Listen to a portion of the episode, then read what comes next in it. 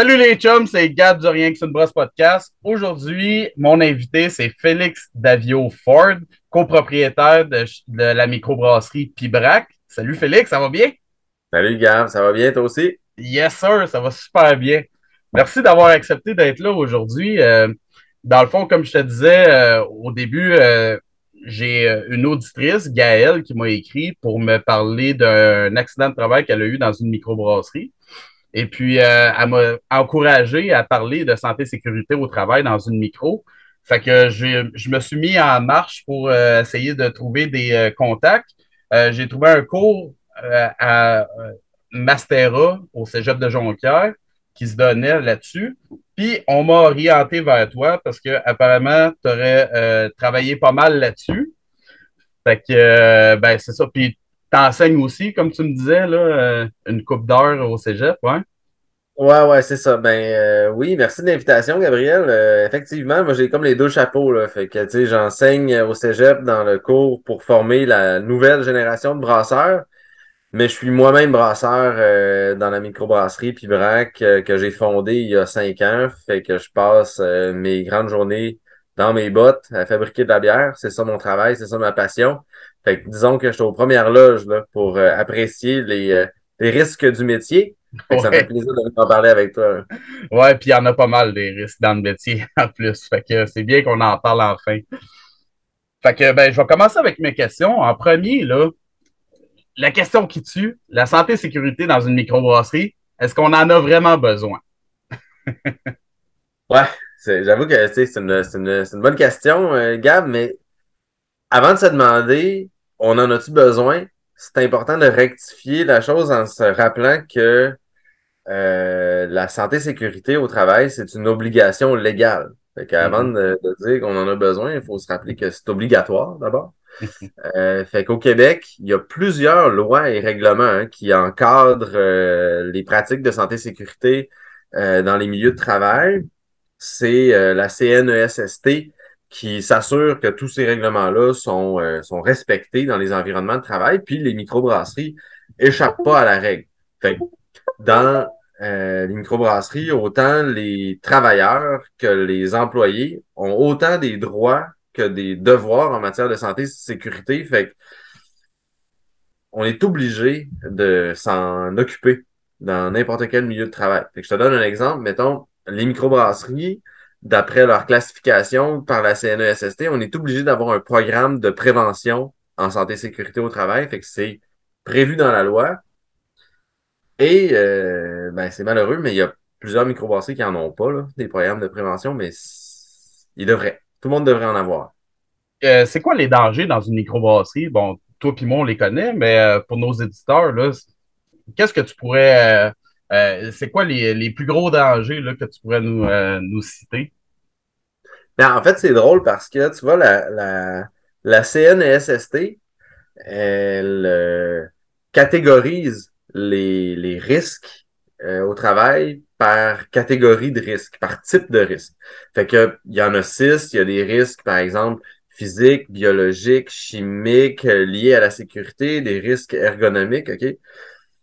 Puis, en microbrasserie, quand on regarde ça, à peu près tous ces types de risques-là sont, sont représentés. Fait qu'il y en a, ça pour te dire qu'il y en a beaucoup des risques en microbrasserie, puis ils sont partout dans la microbrasserie. Fait que je te donne des exemples. Mettons, tu sais, on commence dans euh, juste la zone d'entreposage d'une microbrasserie, ben là, tu es dans, dans ton entrepôt, ben là, il y a de la circulation de chariot élévateur. Déjà, le chariot élévateur en soi, c'est un des appareils les plus normés en santé sécurité parce qu'il y a plein d'accidents avec des chariots élévateurs.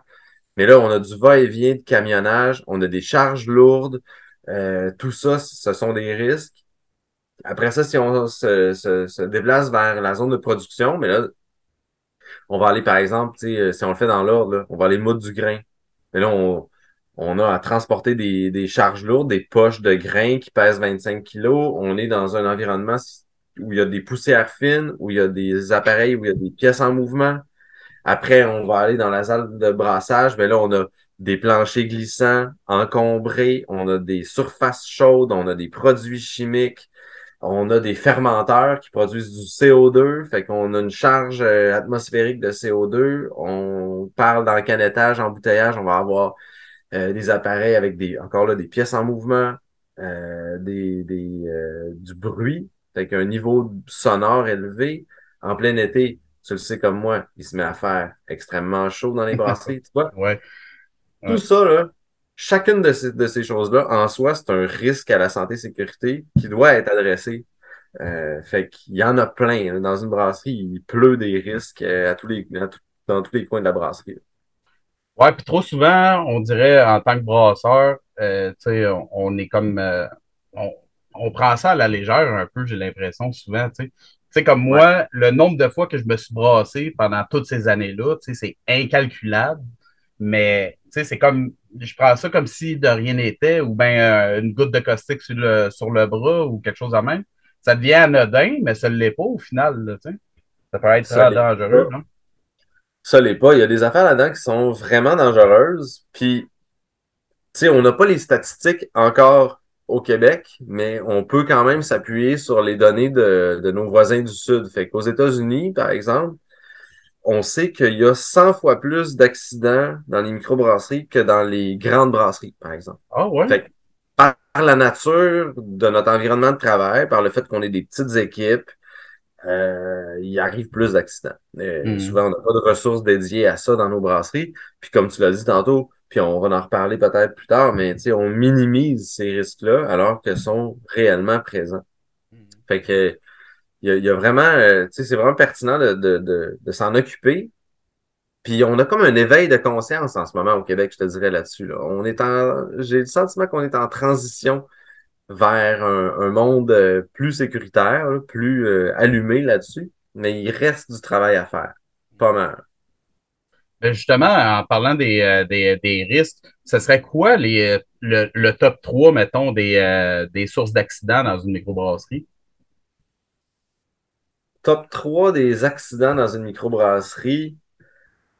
OK. Mais feeling de même, je te dirais, le premier, euh, par occurrence, c'est les brûlures chimiques.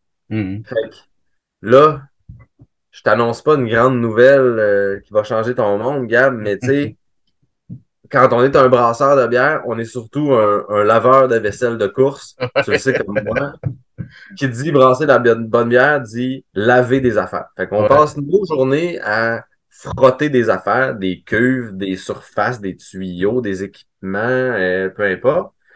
Puis dans les brasseries, pour laver les équipements, on va souvent utiliser des produits euh, assez corrosifs. Fait que le premier dans la liste, c'est la soude caustique. La mm-hmm. soude caustique, qu'on va utiliser dans les brasseries, souvent à haute température, hein, autour de 80 degrés Celsius. Pourquoi, dans le fond, on utilise du caustique dans une brasserie? Ben, c'est parce que le caustique a cette qualité-là d'être capable de dissoudre la matière organique. Fait que pour déloger des levures croûtées dans un fermenteur, c'est parfait. C'est ça que ça fait du caustique. Sauf que mm. si tu reçois une goutte sur ton bras, ben le caustique il commence à dissoudre ton bras aussi tranquillement, tu sais, puis c'est assez efficace là-dedans. Fait que des brûlures aux chimiques, que ce soit du caustique ou des acides, euh, c'est des brûlures qui, si elles sont pas traitées rapidement puis efficacement, peuvent devenir vraiment très sérieuses. Fait qu'on a mm. des histoires, par exemple, de, de brasseurs qui ont reçu du caustique dans l'œil puis qui ont perdu leur œil. Tu, tu mm. peux carrément euh, perdre la vue, tu peux, tu peux euh, avoir des blessures graves si c'est pas traité de la bonne façon. Fait je connais aucun brasseur qui a jamais reçu du caustique. Euh, c'est dommage, mais ça a un peu rapport avec la façon dont on se protège puis qu'on travaille dans une brasserie. Mais les brûlures caustiques, je te dirais, c'est numéro un. Ça, on n'y échappe pas. Mais justement, ça me fait passer, justement, moi, j'en avais reçu sur le sur le le, la jambe, mais je m'en ai pas rendu compte tout de suite. Ça a resté là peut-être une demi-heure, puis j'ai encore la marque un an plus tard. Là, fait que euh, si c'est pas traité assez rapidement, tu peux rester avec des séquelles. Puis ah une autre chose aussi euh, que je voulais placer en quelque part dans cet épisode-là, c'est parce que ça l'a aidé un de mes amis brasseurs dans une autre brasserie. Si vous recevez du caustique sur vous autres, vous versez de la bière dessus. Souvent, ça va euh, neutraliser l'effet du caustique instantanément. J'ai un de mes amis qui a euh, sauvé son œil de même parce que l'eau était trop chaude, l'eau, froide en canicule qui est devenue trop chaude. Donc, il a mis de la bière, fait que ça a sauvé son œil. Fait que ça, rappelez-vous bien de ça. quand, euh, quand on reçoit du caustique sur notre peau, c'est rinçage euh, intensif euh, pendant au moins 15-20 minutes sans, sans, interruption. Quand on en reçoit dans les yeux, puis il y a des brasseurs qui banalisent ça, mais après s'être rincé à l'eau, il faut aller à l'hôpital. Mm-hmm. Puis un truc de brasseur, c'est faut que tu aies la fiche de données de sécurité du caustique proche. Quand tu pars à l'hôpital, tu amènes la fiche avec toi pour qu'au triage, ils comprennent rapidement que c'est ça l'enjeu, puis qu'ils puissent traiter la chose rapidement. Mais comme je te disais tantôt, euh, ça a l'air niaiseux de même, mais il y a des gens qui, qui, en, ont perdu la vue, puis qui ont eu des mm-hmm. opérations aux yeux. J'en connais, puis tu sais, personne ne veut vivre ça. Fait je te dirais, c'est à ne pas banaliser, puis on en reparlera tantôt, mais ça a aussi rapport avec le type de, de, protection qu'on a. Mm-hmm. Mets-tu des lunettes de sécurité? Quel type de lunettes de sécurité il faudrait qu'on porte pour éviter des, des splashs? Ben, il y a tout ça là-dedans. Mais ça, c'est top 1, je te dirais, douleur chimique. Le, deuxième, ça, c'est peut-être le, le, le, commun des mortels euh, connaît moins ça, mais ce qui a été identifié par l'association des, brasseurs américains comme étant le plus grand risque en microbrasserie, c'est les opérations liées au houblonnage accru, en bon, ah français, au dry hop. Ah ouais? Fait le, dry hopping euh, constitue en soi un risque imminent euh, dans, les microbrasseries. Fait que là, pour le bénéfice de tout le monde, c'est quoi le, c'est quoi le houblonnage accru? Ben, tu sais, toutes les belles IPA, euh, les NEIPA euh, de ce monde qu'on boit en ce moment puis qu'on apprécie, pourquoi elles ont un beau panache aromatique comme ça? Ben, c'est parce que elles ont reçu un houblonnage accru. Ça veut dire que le brasseur est allé ajouter du houblon dans une bière en fermentation ou en fin de fermentation dans, dans, le fermenteur. C'est ce qu'on appelle le houblonnage accru. Comment ça se passe dans une microbrasserie généralement? ben, c'est que le brasseur va, avec une échelle ou un escabeau, monter jusqu'à la hauteur du, haut du fermenteur, va ouvrir une trappe, puis là, va verser dans, dans la bière qui vient de finir de fermenter, souvent, des kilos, voire des dizaines de kilos de houblon en granules. Fait c'est ça un dry up, c'est ça un houblonnage accru. Et où le danger là-dedans? C'est qu'en fait, il faut comprendre que la bière, quand elle vient de finir de fermenter, elle est pleine de CO2. Il y a plein de gaz carbonique qui est euh, captif dans la bière. Quand on verse dedans euh, des granules de houblon, c'est comme si, je sais pas, tu mettais une poignée de pinottes dans, dans ta bière. Qu'est-ce que ça fait? Ça fait de la mousse. Mais à l'échelle de plusieurs milliers de litres, ça peut faire de la mousse qui monte très, très vite puis qui est projetée par l'orifice de, de, de, dry hopping, puis qui peut faire des geysers de mousse assez puissants pour projeter le travailleur en bas de son échelle. Okay? si vous allez sur YouTube, vous tapez Hop Geezer, donc geyser de, de, de, de houblon en, en, anglais, vous allez voir des accidents. C'est terrifiant, parce que tu as vraiment une espèce de, jet qui sort puis qui, qui est accompagné souvent d'une grosse puff de CO2. Fait que là, le travailleur, imaginez-vous, il est en haut de son échelle, il tient des sacs de houblon d'une main, puis là, tout d'un coup, il est aspergé de bière, puis là, de CO2, il peut plus respirer il tombe en bas de son échelle dans un environnement où il y a des, il y a des fittings, il y a des bouts de tuyaux, il y a des valves. Fait qu'on a des blessures vraiment, vraiment pas associées à ça, des dislocations, des, des, des, des, fractures multiples. Fait que le dry hopping, les belles bières houblonnées qu'on consomme à la maison, sont faites à haut risque, dans le fond. on le dit pas, mais c'est ça pareil. Il y a un gros, un gros risque associé à ça il y a des manières de l'atténuer. Reste qu'il y a plusieurs brasseurs qui prennent des risques quand ils font cette opération-là. Fait que, ouais. moi, je te le mettrais en top 2. J'ai bien des brasseurs qui, que je connais qui, se sont fait mal euh, à cause d'incidents comme ça. C'est ma plus grande peur, moi. À chaque fois que je monte, là, euh, nous autres, on a des fermenteurs de, de 19 pieds, je pense c'est tout le temps ma, ma, ma peur, là, c'est de, de voir la mousse monter, parce que je veux pas, tu le vois monter, là. Puis là, ouais. tu sais, quand t'es pas sûr là, si ça s'en vient là, là, ou si tu as le temps de mettre c'est le temps de fermer ça, puis laisse faire. Là, on s'en reprendra. nous autres, nous autres on, on, fait des blagues avec ça en se disant, c'est pour ça, dans le fond, qu'on fait des DDH puis des TDH, les doubles dry-up, triple dry-up, c'est juste parce que t'es pas capable de mettre tout ton euh, houblon euh, du même coup parce que la mousse s'en vient, fait que tu fermes le top, tu reviens deux jours après. ouais. Pas juste la, c'est pas juste ça la raison, mais mais il y a ça aussi, tu sais. Comme toi, on voit la mousse monter, puis on fait oh, on va fermer ça, on va, ça, on va revenir dans le... Puis le, le, troisième, en, en occurrence, il est peut-être moins spectaculaire, mais il est euh, tout aussi pas le fun c'est la, la, catégorie de, de, de, blessures de travail qu'on va appeler les TMS. Fait que les TMS, les troubles musculo-squelettiques, ça, c'est dû à une autre affaire qui arrive en brasserie. Là, je veux pas péter la bulle de personne, mais dans une brasserie, on fait souvent des tâches répétitives. Mm. Puis on fait souvent des tâches où il y, a, il y a des charges lourdes qui sont impliquées.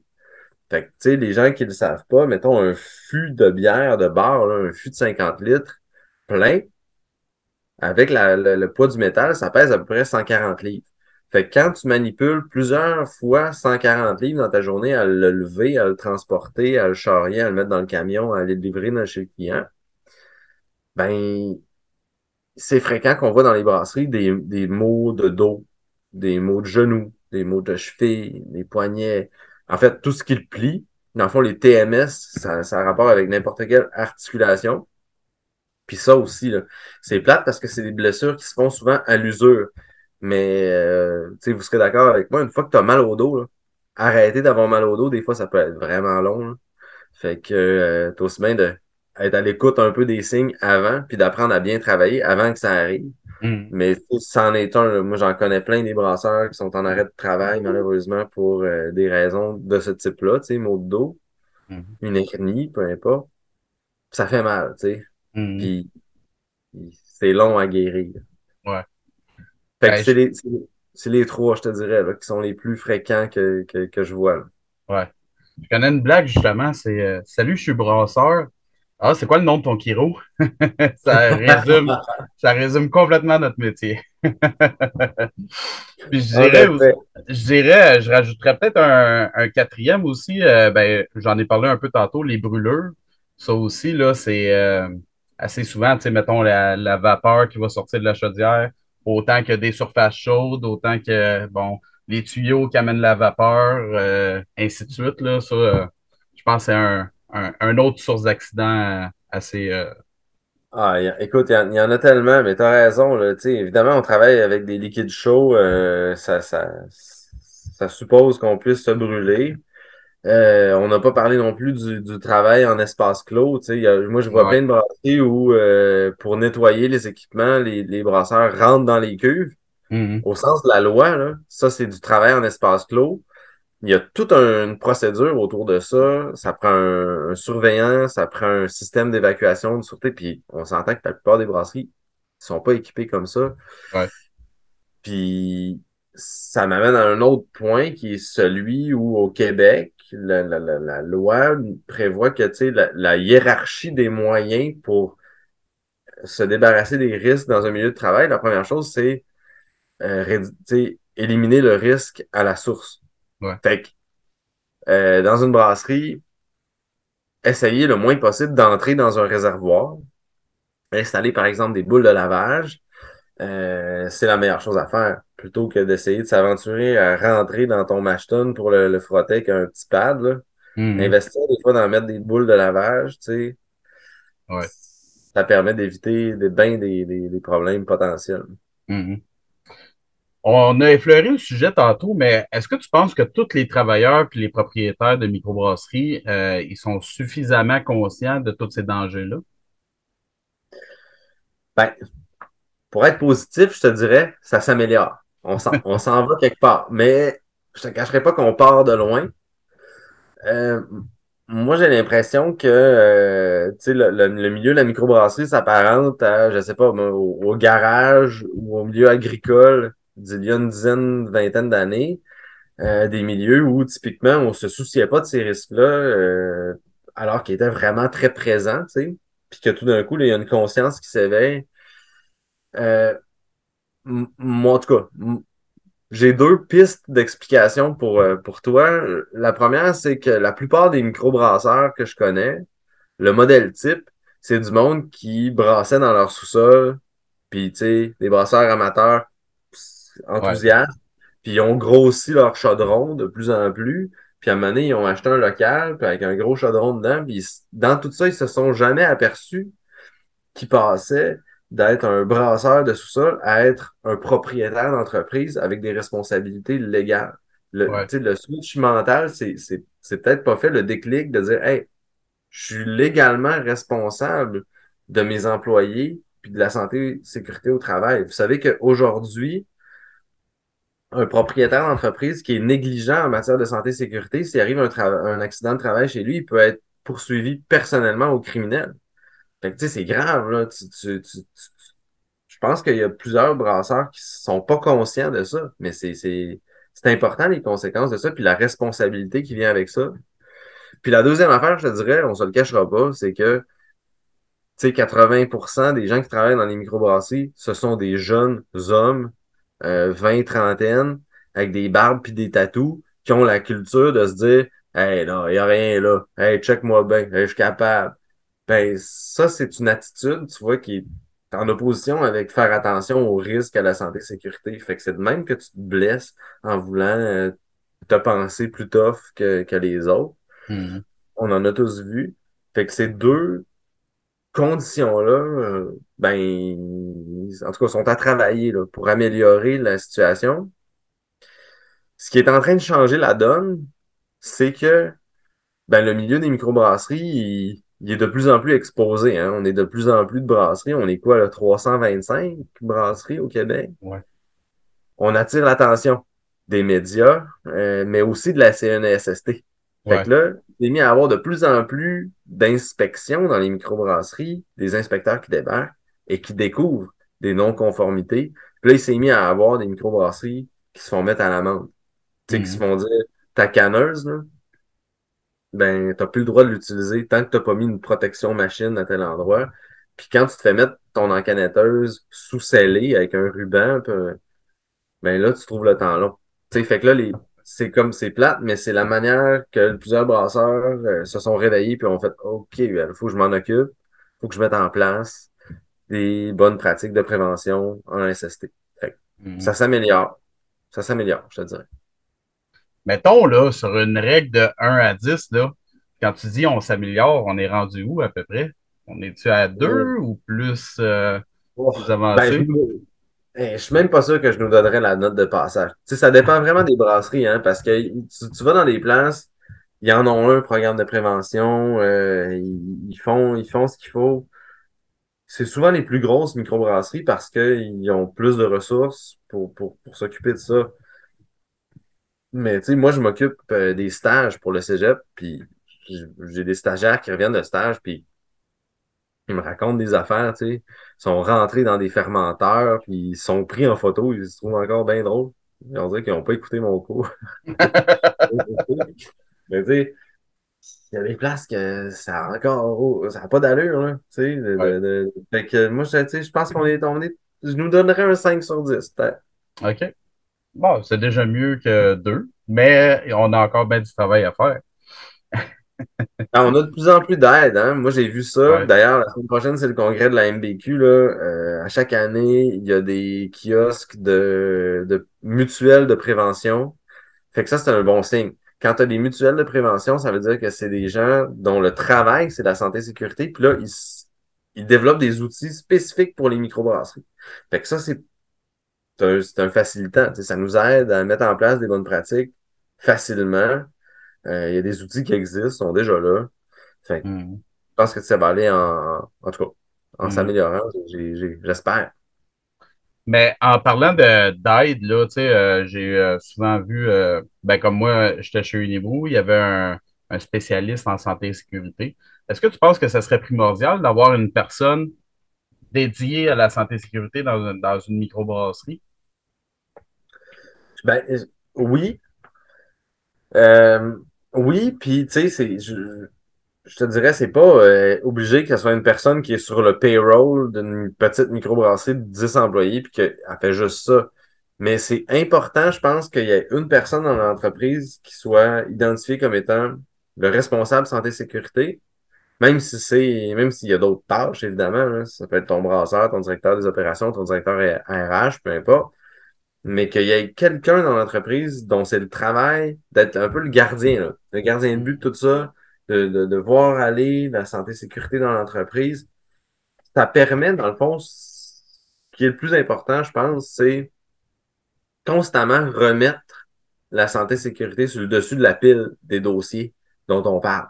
Tu sais, ça prend quelqu'un qui le ramène parce que, tu le sais comme moi, ça s'oublie vite. Dans le feu de l'action, dans le vortex des brasseries, on, a bien des affaires à gérer. Que quelqu'un soit en charge de ramener ce dossier-là puis qu'on s'en parle, je pense que c'est la meilleure euh, façon de, en tout cas, de garder le, dossier actif puis, qu'on s'en occupe. Hmm.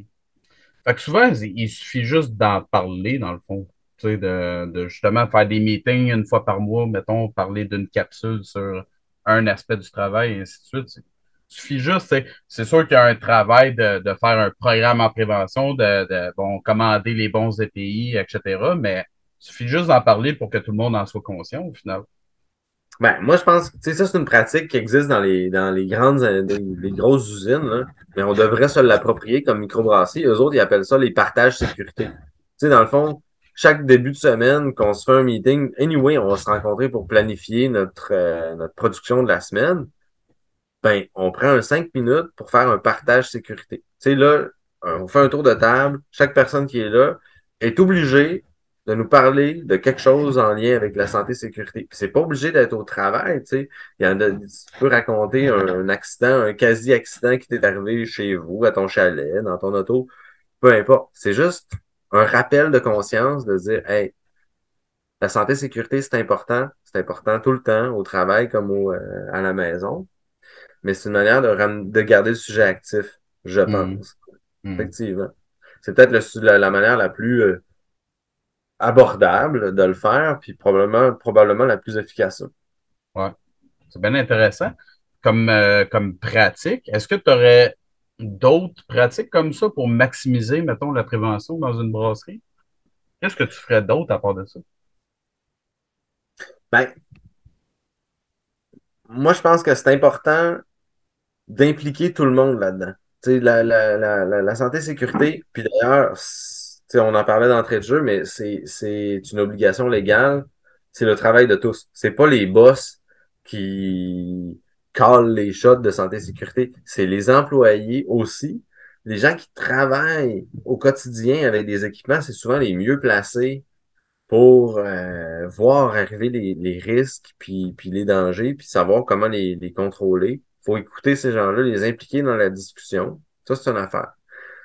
L'autre chose que j'ai été surpris d'apprendre avec le temps, c'est que euh, quand tu achètes un nouvel équipement, il, n'est pas nécessairement euh, adapté en mode santé-sécurité. C'est-à-dire que ça vient pas de soi, fait qu'il faut comme aussi intégrer ça, d'après moi, dans nos politiques d'acquisition. Quand tu achètes un nouvel équipement, tu peux euh, exiger de ton fabricant qu'il respecte des normes qui existent en matière de santé-sécurité pour qu'il sécurise son équipement. Mais moi, je connais bien des brasseurs qui ont eu bien des surprises de voir débarquer l'inspecteur de la CNSST, ils regardent leur canneuse, puis il fait Ouais, mais là, t'as un convoyeur euh, qui est non sécurisé, puis ça, c'est illégal au Québec. Hmm. Puis là, qui se disent comment ça, je l'ai acheté, cette canneuse-là, elle est neuve. Ben, ça veut pas dire qu'elle est conforme. Fait qu'il y a des normes à respecter, puis on peut les exiger de nos fabricants. Fait que, considérer l'aspect SST dans l'acquisition de nos équipements, je pense que c'est important aussi. Hmm. Puis c'est mieux, encore là, prévenir que guérir. parlant de mieux vaut prévenir que guérir, ben, tu sais, on, on s'en parlait tantôt. Réduire le risque à la source, éliminer le risque à la source, c'est le principe de base. Fait que des fois, dans nos pratiques de travail, avoir des pratiques de travail qui sont établies pour chaque chose dans notre brasserie, puis qui sont partagées, que tout le monde fait la job de la même façon, ça évite aussi des fois d'avoir des, des accidents. Hmm. Fait que, tu sais, je te donne un exemple. Mettons, tu es dans une brasserie, puis là, euh, je sais pas, tu vas chercher ton grain dans l'entrepôt pour la prochaine brasse. Ben, au lieu de monter dans un escabeau jusqu'à la dernière marche pour aller chercher une poche de 25 kilos dans le deuxième étage du racking, ben, peut-être que descendre la palette avec ton chariot élévateur au sol, tu viens d'éliminer le risque à la source. Si tout le monde le fait, c'est écrit, c'est ça la façon de faire dans la brasserie, ben, tu viens de, régler un problème à la source. Ouais, très intéressant. Ça vient de me faire penser à une question, là, euh, parce que, bon, j'ai déjà travaillé dans des entreprises qui avaient beaucoup de santé-sécurité. Euh, c'était souvent, tu sais, beaucoup de capsules, euh, ben, ils appelaient ça des capsules santé-sécurité, là, où est-ce qu'ils nous en parlaient beaucoup euh, de, de un aspect, puis bon, ainsi de suite. Est-ce que tu penses, j'avais l'impression à un moment donné que en parler autant, ça faisait comme l'effet inverse que de me le rentrer dans la tête. Ça devient comme juste une vieille rengaine qui revient. Qu'est-ce que tu en penses de cet aspect-là? aspect-là? Ben, je ne sais pas dans quelle entreprise tu, tu travaillais, mais moi, moi je, je pense que, que on dirait que c'est plus vrai quand ça vient de tes collègues qui travaillent sur le plancher avec toi. Quand c'est du monde, quand c'est pas ton boss qui te le dit, quand c'est ton collègue qui a pas assez proche de. Mais tu sais, je trouvais ça drôle parce que euh, l'Association des microbrasseries euh, américaines, euh, ils ont plus d'his- d'histoires que nous un peu, là, ça fait plus que 100 ans qu'ils existent, puis ça fait longtemps qu'ils s'intéressent à la santé-sécurité, puis là, il y a une espèce de gourou de la santé-sécurité là-bas euh, à qui je parlais, puis qui, tu sais, comment ça fait les gens qui ont bien du, du métier, ils deviennent un peu philosophiques, tu sais, lui, il disait, il disait, pourquoi dans le fond on devrait s'intéresser à la santé-sécurité dans nos microbrasseries? Lui, il disait, Dans le fond, c'est, par amour de notre bière, c'est par amour de notre métier. Parce que si t'aimes ton collègue, si t'aimes ta bière, si t'aimes ta brasserie, tu vas être d'accord avec moi qu'il n'y a aucune raison qui justifierait qu'un de tes collègues sorte les pieds devant puis qu'il meure au nom de ta bière ou du lifestyle qu'on, qu'on a. Tu sais, lui disait ça. Puis dans le fond, je trouvais qu'il avait bien raison. Quand, quand Ouais. tu, tu penses à ça, quand on fait attention à la santé et sécurité, on fait pas attention juste à notre propre sécurité à nous, on fait attention à celle de nos collègues aussi, à celle de nos visiteurs. Tu sais, on oublie ça dans, dans, dans, dans la- l'aspect santé sécurité. Il n'y a pas juste toi comme travailleur entre toi et toi qui va mettre tes EPI, mais il y a euh, les, les touristes qui vont venir visiter la brasserie. Il y a ton travailleur seul qui lave des kegs la nuit, mettons. Lui, là, il n'a pas le droit de mourir au nom de la bonne bière que tu fais. Ça, quand tu y penses, c'est vrai, il avait bien raison, ce monsieur-là. Ça ça n'a pas de sens. Mais quand tu peux donner une profondeur à ça, puis à relativiser, relativiser tout ça, ben ça te regrande sur euh, OK, je, je vais les mettre, mes lunettes, Hmm. là. Je comprends. Mais Ouais. à force de, de, de, de s'en parler entre gens du métier, je pense que tu sais, ça, ça donne plus de, de, de, de, de- on va dire, de substance à ce qu'on se dit par rapport à ce que ton boss, qu'il le sait pas, puis il dit, oublie pas de mettre tes lunettes. C'est mon, mon, mon Ouais. opinion là. Ouais. Ouais. Euh, est-ce qu'un budget devrait être à- toujours alloué à chaque année? Puis qu'est-ce que ça devrait représenter à peu près dans un budget global? là? Ben, ça, c'est une bonne question. Tu sais, évidemment, je peux pas te dire un chiffre parce que ça dépend de la grosseur de la brasserie puis euh, de, Ouais. de- de sa maturité. Moi, de la manière dont je verrais ça, c'est premièrement, déjà dans une microbrasserie, avoir un responsable santé et sécurité, quelqu'un qui, qui est un peu le chef d'orchestre de tout ça. Il est à la bonne place pour identifier les priorités dans l'année, qu'est-ce qui est, qu'est-ce qui est plus urgent de gérer, puis d'en parler au- à la direction, puis qu'on établisse peut-être par année un budget. C'est clair qu'il faut attribuer un budget à ça, puis on se le cachera pas, dans les plus petites microbrasseries, c'est sûr que, tu sais, il y a des affaires là-dedans qui coûtent très cher. Puis je trouverais ça dommage que de mettre un frein à la santé et sécurité à cause d'un budget. Tu sais, Il y a, il y a- y a bien des affaires là-dedans qui coûtent rien aussi. C'est juste des manières de travailler. Tu sais, par exemple, euh, je sais pas moi, au lieu de transporter 50 fûts de, de 50 litres, toi tout seul, pour charger un camion, ben, travailler à deux. T'es pas obligé d'acheter l'espèce de robot qui le fait, mais partagez-vous la tâche, faites-le à deux, achetez un diable, ça coûte pas cher. Il y a des trucs là-dedans qui coûtent pas cher, mais c'est important quand même, je pense, dans un budget annuel pour une brasserie, de prévoir quand même un poste santé-sécurité. Mm. Puis, par rapport à ça, une des affaires en mode de adoption des, des, des, des bonnes pratiques, c'est, mettons, tu parlais tantôt des EPI. Tu sais, les, les EPI, les équipements de protection individuelle, nos bottes, nos lunettes, nos gants dans une microbrasserie, ben, c'est une bonne idée d'impliquer les employés dans la sélection de ces équipements-là. Parce que là, si tu transformes ça en une espèce de, j'exagère, mais genre de parade de mode, tu sais, t'as as choisi des modèles, puis là, t'es essais en gang, puis là, ben, si les gens les trouvent agréables à porter, pratiques leurs EPI, ben, ils vont avoir plus tendance à les porter que si tu leur imposes. C'est le boss qui arrive avec la caisse de gants en disant, ça, c'est ça, c'est ça vos gants.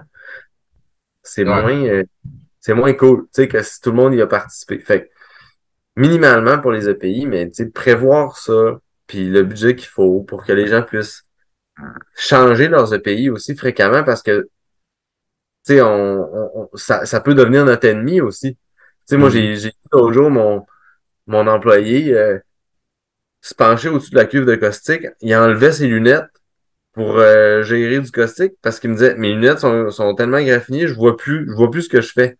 là, là, ça marche pas. Là. sais, change tes lunettes, hein, on va t'en donner d'autres. Ouais. Fait pour faire attention à ça, des gants qui ont des trous dedans, euh, ça, ça sert plus à rien. C'est une fausse question de sécurité. Fait faut les changer souvent, nos EPI. Il faut prévoir un budget pour ça. Mais je pense que c'est un travail d'équipe. Il faudrait qu'on soit toute la gang là-dedans pour que mhm. ça soit adopté, mettons.